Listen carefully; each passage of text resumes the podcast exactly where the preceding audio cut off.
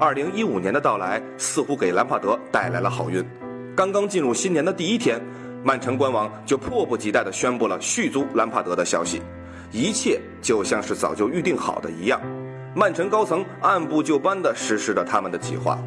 然而，此消息一出，有人振奋，必定也有人失望。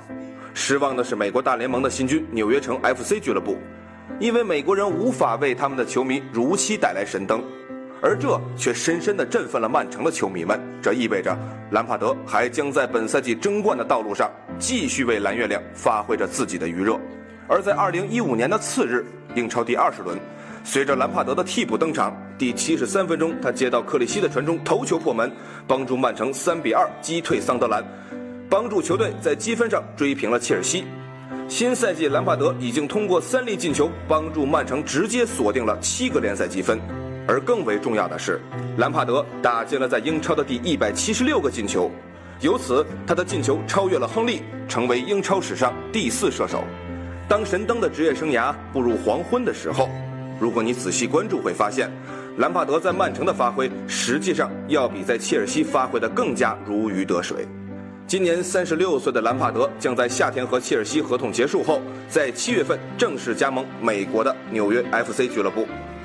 兰帕德截止目前为曼城在各项正式比赛中出场十七次，打进六球，其中英超出场三百六十三分钟打入五球，平均每七十三分钟打入一球。这样的效率不仅超过阿奎罗的七十五分钟和迭戈科斯塔的一百零三分钟，甚至超越了梅西的九十九分钟。恐怕最为悲观的切尔西球迷也不会料想到，曾经的蓝色传奇竟然会在此时与曼城的争冠大战中发挥着如此重要的作用。更令切尔西球迷没有想到的是，其实去年夏季兰帕德的出走，俱乐部却有着不可推卸的责任。在兰帕德效力切尔西的十三年间，共出场六百四十八场比赛，打进二百一十一球，但切尔西却将三十六岁的老将视为球队的多余。去年夏天拒绝为他提供一份新合同，甚至一份短期合约都没有诚意提供，这令寒心的兰帕德由此决定离开蓝桥。不过兰帕德也明白，这就是职业足球的残酷法则。当曼城主场对阵切尔西时，替补出场的兰帕德曾在第八十五分钟破门，帮助蓝月亮一比一战平了老东家。